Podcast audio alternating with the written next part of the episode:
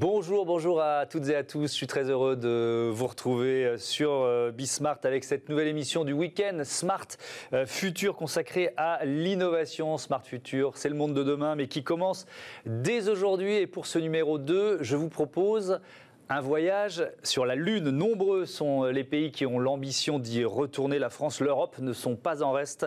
Vous découvrirez la future euh, station spatiale qui sera en orbite autour de la Lune, construite notamment par Thales. Dans Smart Money, on va se pencher sur l'avenir des GAFAM. Certaines viennent de publier leurs résultats trimestriels. Et puis euh, pour Smart Connect, la chronique consacrée à l'univers du e-commerce. Euh, on va découvrir ensemble Agricoli, où quand les hangars des agriculteurs se transforment en points de retrait de colis volumineux. Voilà une belle idée. La reconquête lunaire, l'argent des GAFAM, l'agriculture connectée. C'est parti pour Smart Future.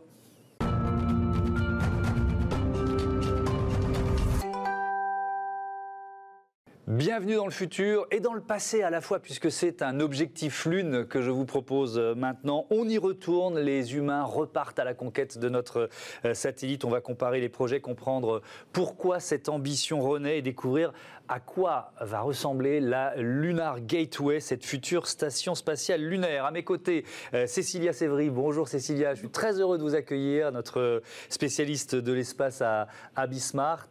Et puis en visioconférence depuis Cannes, Xavier Roser, euh, responsable des lignes de produits euh, exportation, astrophysique et services en orbite chez Thales. Bonjour, bienvenue à vous. Merci d'avoir accepté euh, notre invitation. avec une bonne nouvelle pour ce mois d'octobre, chez Thales Alenia Space, c'est officiel. Vous allez construire plusieurs modules de cette future station lunaire en orbite autour de notre satellite. Alors, on va parler du premier contrat, c'est le module Habitat il est conçu pour euh, accueillir combien d'astronautes? C'est quoi le principe de ce module? Alors, le, module d'habitation, euh, l'International Habitat, qui va être construit par euh, Thales Space, est un module en fait, qui a permis d'héberger pendant quelques semaines, euh, lors des expéditions vers le Gateway et vers la Lune, un équipage de quatre astronautes.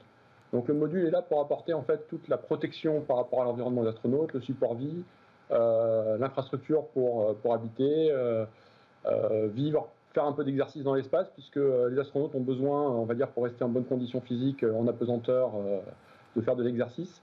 Et c'est une nouvelle génération de, modules qui s'appuie sur l'héritage de la station internationale, mais qui en même temps est adapté en fait à l'environnement lunaire. Jusque-là, les, modules conçus pour la station orbitale étaient à une orbite de 400 km. L'environnement lunaire est plus dur par les radiations, par les micrométéorites, et donc ces, nouveaux modules sont adaptés. Ils sont aussi optimisés euh, pour fonctionner avec plus d'autonomie, euh, puisque la, station hum, ne va pas être habitée tout le temps. Il va falloir qu'elle se, gère euh, à certaines phases de la mission par elle-même. Et puis, elle est également plus compacte, parce qu'amener de la masse autour de la Lune, c'est plus difficile, plus coûteux qu'autour de la Terre.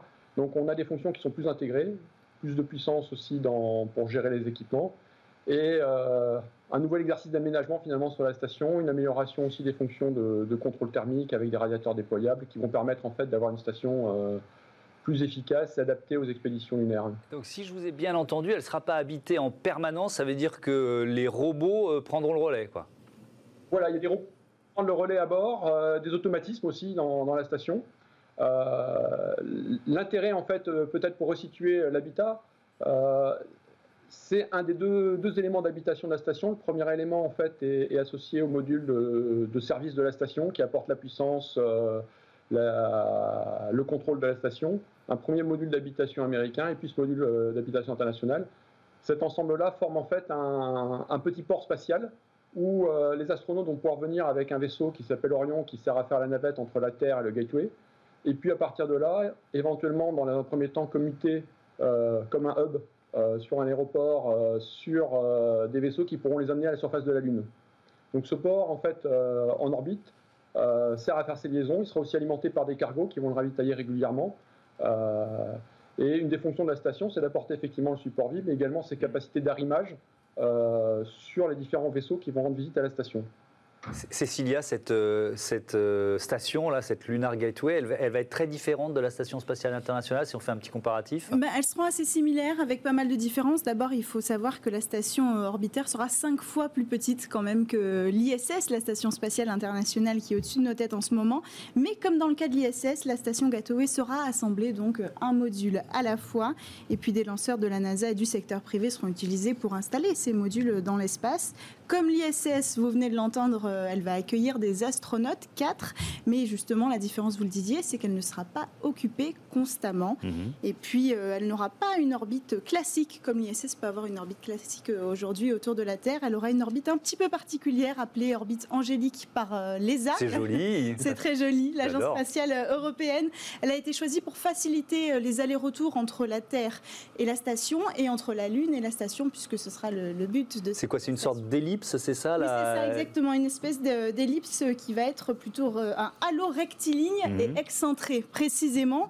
Et grâce à ça, on va faire pas mal d'économies d'énergie parce que c'est l'enjeu, faire euh, de l'économie de carburant. C'est le plus grand défi euh, dans, dans la conquête spatiale aussi. Et avec cette orbite-là, on ne sera ni trop éloigné de la Terre, ni trop éloigné de la Lune. Au plus proche, la Gateway sera à 3000 km de notre satellite et mhm. au plus loin, elle sera à 70 000 kilomètres. Et puis, un avantage aussi avec cette orbite, quand même, il faut le dire, c'est que les éclipses, elle va minimiser les éclipses provoquées par la Lune, justement, et la Terre, et donc réduire les moments où la station sera complètement plongée dans l'ombre. C'est important parce que la station mmh. fonctionnera à l'énergie solaire. On peut comparer les prix aussi? Oui, on peut comparer les prix. Alors, euh, tout n'est pas fixé hein, pour la, la Work in progress. Voilà, exactement. Euh, pour l'instant, d'ici 2023, on a un budget de 2,7 milliards d'euros, mais certains prédisent quand même qu'à terme, la facture devrait dépasser celle de l'ISS qui était de 120 milliards d'euros mmh. quand même. Euh, Xavier Roset, elle, va servir à quoi? Bon, Moi, je, ça, me fait rêver depuis que je suis tout, gamin. Et, euh, euh, les, questions d'argent, à la rigueur, c'est pas ce qui me préoccupe le plus. Elle va servir à quoi? Elle va servir de, base arrière, on l'a compris, pour les astronautes qui iront euh, sur la Lune. Mais ce qu'on va construire sur la Lune, c'est quoi? C'est une autre base arrière pour Mars? C'est un peu ça l'idée?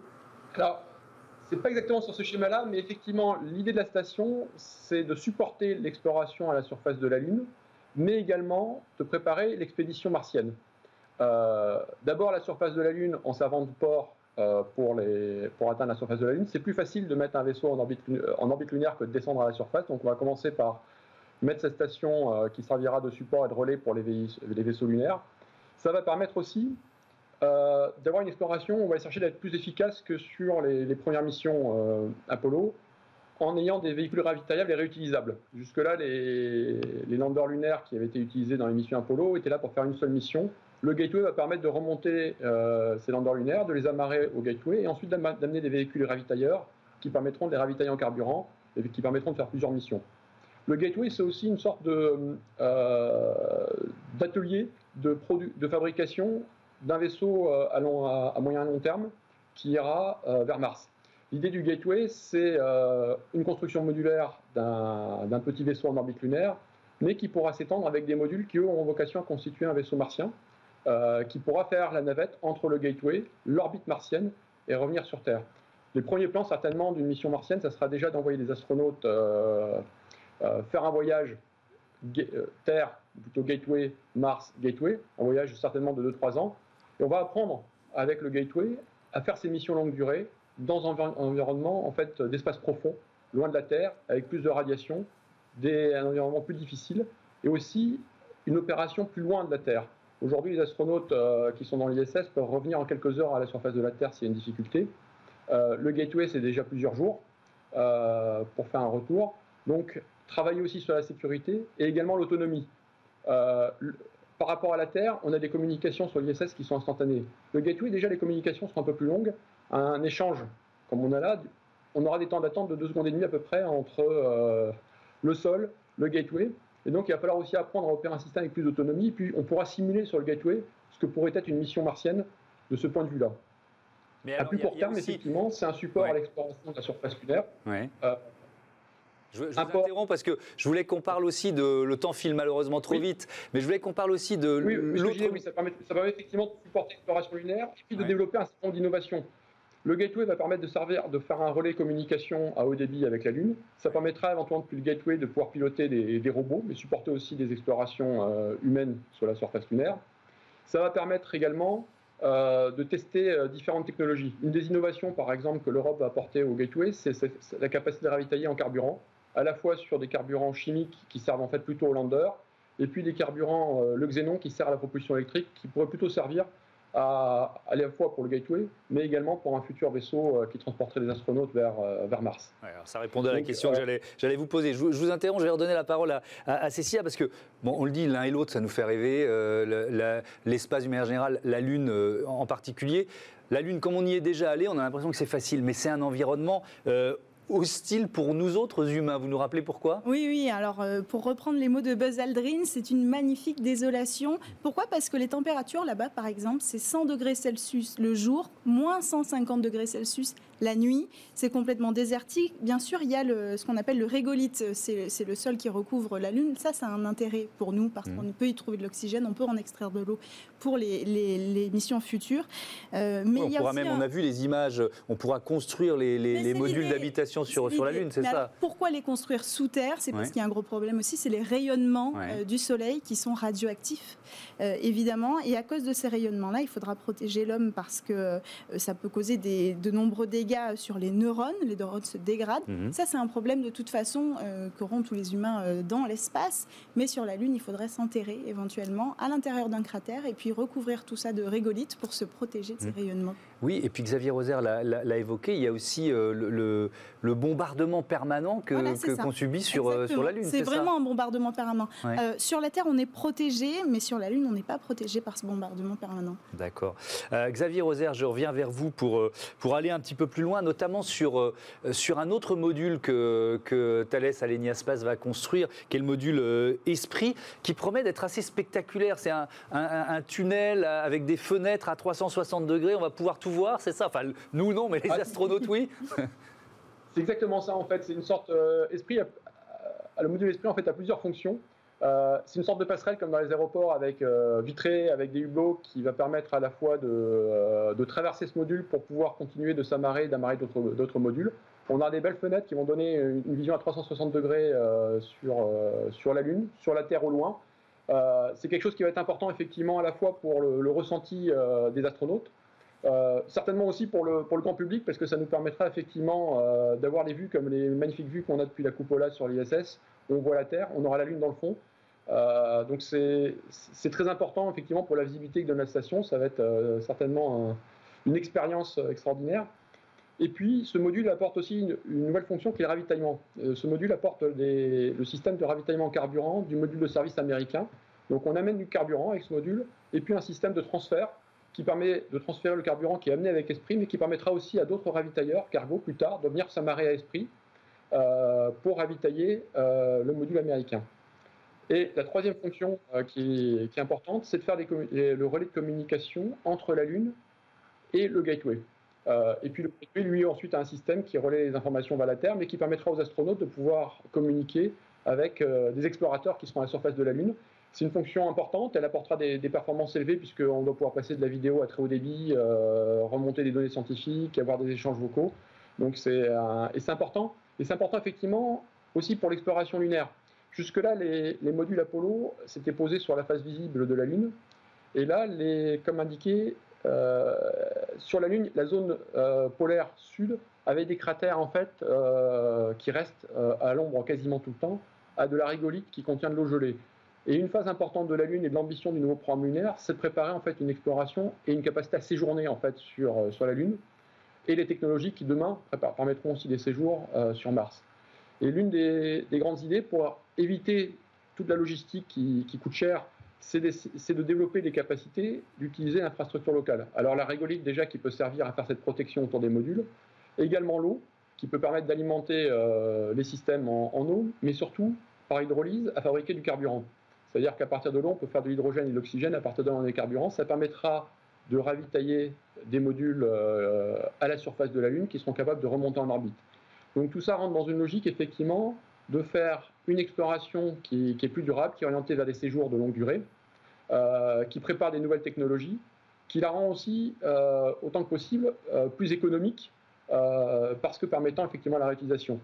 Et puis, c'est également un facteur d'innovation. Une des grandes motivations en fait, des, États à supporter l'exploration, c'est d'un côté effectivement ce désir d'exploration, de, voir de, nouvelles terres, mais c'est également de supporter toute une innovation technologique.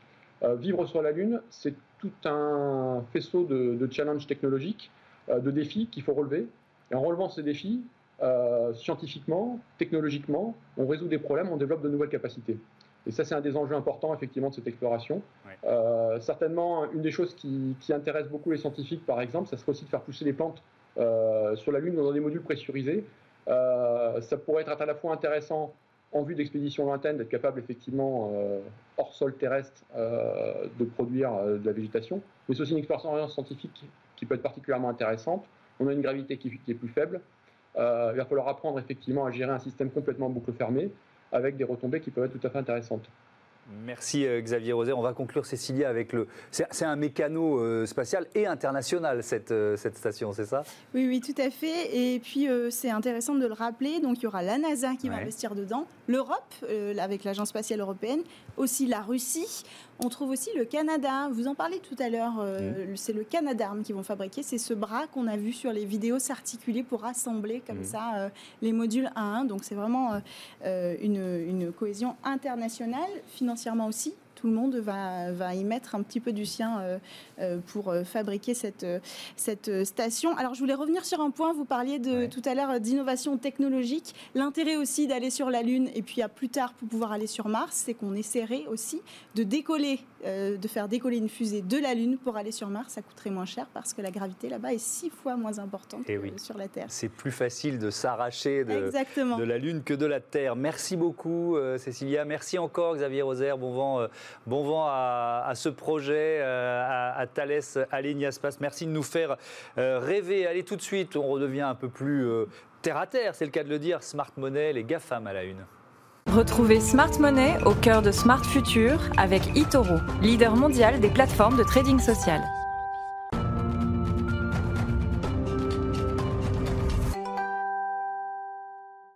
Smart Money, euh, comme chaque semaine dans cette émission, on fait fructifier votre argent. Bonjour Antoine Fressoulier. Bonjour. Heureux de vous retrouver. Vous êtes responsable de l'analyse de marché chez euh, eToro France. Euh, on va parler des GAFAM.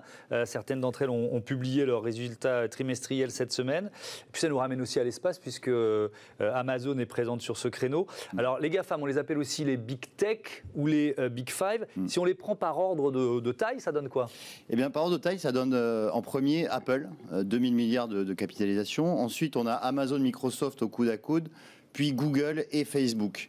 Euh, AL5, elle représente 7000 milliards de capitalisation boursière, ce qui représente à peu près trois fois le PIB de la France, pour vous donner un ordre de grandeur, et, et c'est vraiment considérable.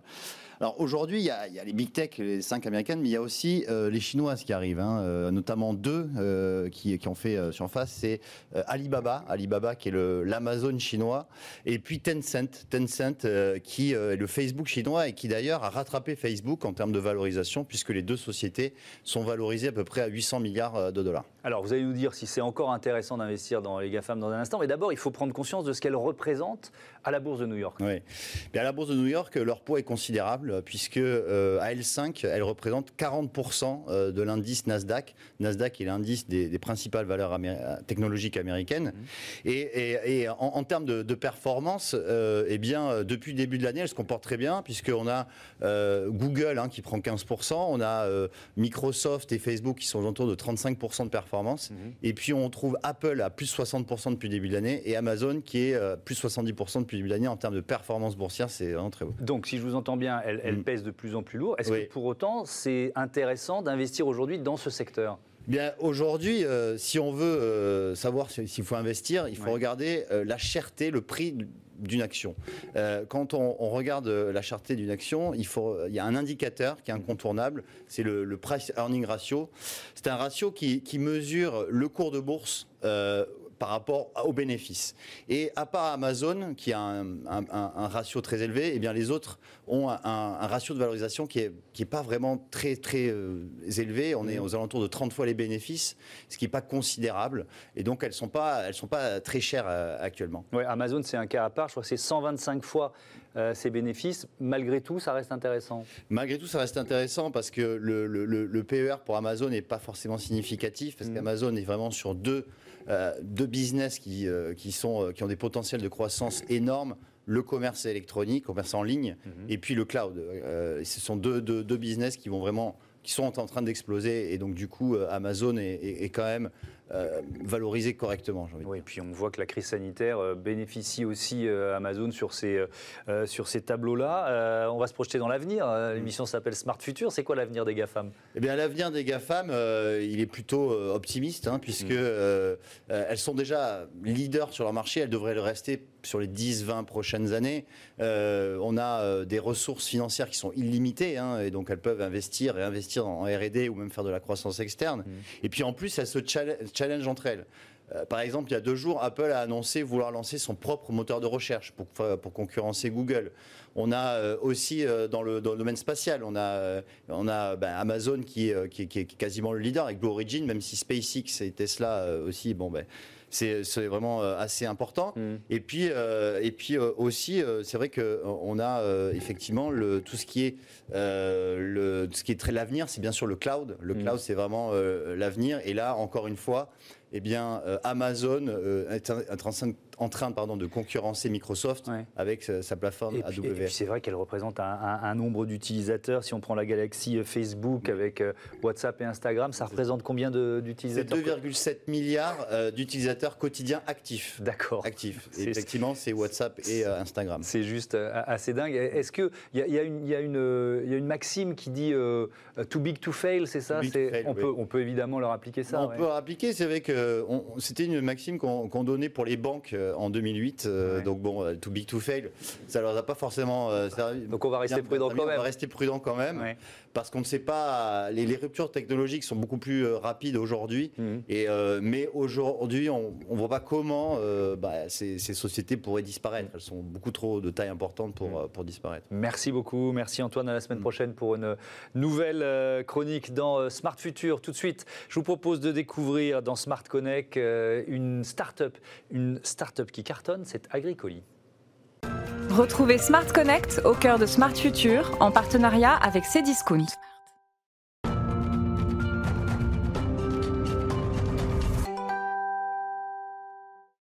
Smart Connect, c'est notre chronique consacrée à l'univers du e-commerce. Bonjour Cédric Guyot, bienvenue. Bonjour Thomas. Vous êtes le fondateur d'Agricoli et quand je disais euh, il y a quelques secondes que ça cartonne, c'est vrai aux deux sens du terme, on va comprendre pourquoi. Expliquez-nous euh, en quoi consiste ce service tout simplement. En fait, l'idée c'est de créer des relais colis pour les produits lourds et volumineux, tout ce qui rentre pas euh, dans le bureau de tabac ou le fleuriste à côté de chez soi, donc les produits un petit peu plus gros. Et notre idée, c'est de s'appuyer exclusivement sur le monde agricole, sur des agriculteurs. Mm. qui sont à proximité de chez vous et qui permettent vraiment, qui, sont, qui ont l'habitude de, de, servir euh, les voisins. C'est votre expérience personnelle qui vous a donné l'idée de, de, créer ce service? En fait, avec mon associé Guillaume, on a, on a eu l'opportunité ou peut-être la chance une fois de, se faire aider par son voisin. Moi, pour, pour ma part, donc mon voisin qui, qui est agriculteur, qui m'avait aidé deux trois fois avec son Manitou, donc le chariot télescopique, et mon associé qui avait demandé à ses beaux-parents de réceptionner un gros colis une fois où il n'était pas, pas disponible et ça a donné cette, euh, cette idée qui est toute simple. Et évidemment, ensuite, il faut réussir à la, à la monter.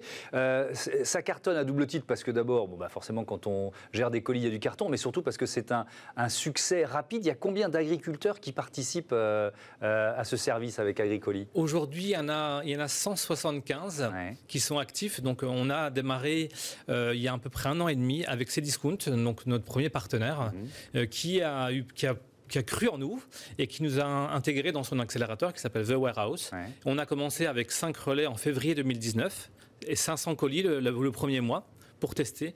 Et là, aujourd'hui, on est à donc 175 et près de 18 000 colis mois ah oui, donc c'est une croissance rapide avec euh, des, centaines d'agriculteurs qui sont sur la liste d'attente en quelque sorte. Aujourd'hui, on a 1650 agriculteurs enregistrés, donc qui attendent qu'on vienne les auditer et qui, qui attendent qu'on vienne valider qu'ils sont capables de, de, de, rentrer dans, le, dans notre réseau. Alors évidemment, euh, ils veulent rentrer dans le réseau parce que on va, on va pouvoir détailler quelques intérêts du service agricole, mais d'abord c'est lucratif, ça leur rapporte de l'argent. Exactement, ils sont rémunérés dès lors qu'ils reçoivent un colis ou une palette selon la typologie. Ils ont une rémunération fixe liée, liée au volume qu'ils reçoivent tous les, une fois par semaine, voire, voire plus sur certains relais. C'est lié au nombre de colis ou au poids des colis ça marche Non, non, c'est lié, lié de manière très simple. On a fait, c'est au nombre de colis ou au nombre de palettes. D'accord. Mais ça va au-delà de l'argent gagné, parce que euh, c'est aussi d'une certaine façon euh, euh, du lien social ou une façon, une façon de lutter contre le désenclavement. Exactement. En fait, au-delà de la rémunération, comme vous l'avez dit, pour les agriculteurs, c'est deux choses. La première, c'est de pouvoir partager leur expérience, leur passion avec leurs voisins. Mhm. Aujourd'hui, ils se sentent pour la plupart isolés et seuls. Et c'est l'opportunité le soir, quand ils remettent les colis, de discuter avec leurs voisins à proximité. Et, la deuxième chose, c'est aussi le première étape de la diversification pour certains, c'est-à-dire en faisant venir des gens dans leur, dans leur ferme pour venir chercher un colis, ils ont la possibilité de promouvoir s'ils ont un petit magasin. Ou oui, ils peuvent faire de la vente directe aussi, et donc ça, ça crée du flux. C'est pas obligatoire, mais, c'est aussi une démarche en disant ah bah je commence à avoir du, du monde, des, voisins qui viennent me voir, mhm. et je vais peut-être leur vendre d'autres solutions. Mhm.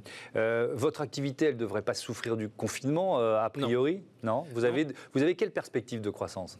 Euh, l'idée, c'est de monter à plus de 400 relais en France d'ici l'année prochaine. Mhm. Et puis après, un petit SMH sur les autres pays, on va dire limitrophes.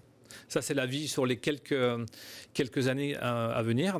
Ça, c'est une première chose sur le déploiement. Donc, travailler donc avec, continuer à travailler avec ces discounts et avec d'autres partenaires français. Et la deuxième chose, peut-être trouver d'autres solutions pour promouvoir les produits de nos agriculteurs. Aujourd'hui, on travaille avec pléthore de, différents euh, agriculteurs, dont des viticulteurs, par exemple. On mhm. pourrait leur permettre de vendre des produits euh, dans un autre relais. Donc, ce serait l'agriculteur qui fabrique et qui, et qui vend ces, autres, ces produits via un autre agriculteur. Et ben voilà, une bonne idée qui euh, essaime. J'adore ça. Merci beaucoup. Merci Cédric Guyot. Bon vent à Agri Colis. Voilà, c'est la fin de ce Smart Future. Elle passe vraiment trop vite cette émission. Mais c'est pas grave. On va essayer de trouver le moyen de la, la rallonger. On se retrouve le week-end prochain. Et puis euh, dès lundi sur Bismart avec euh, Smart Impact évidemment. Ciao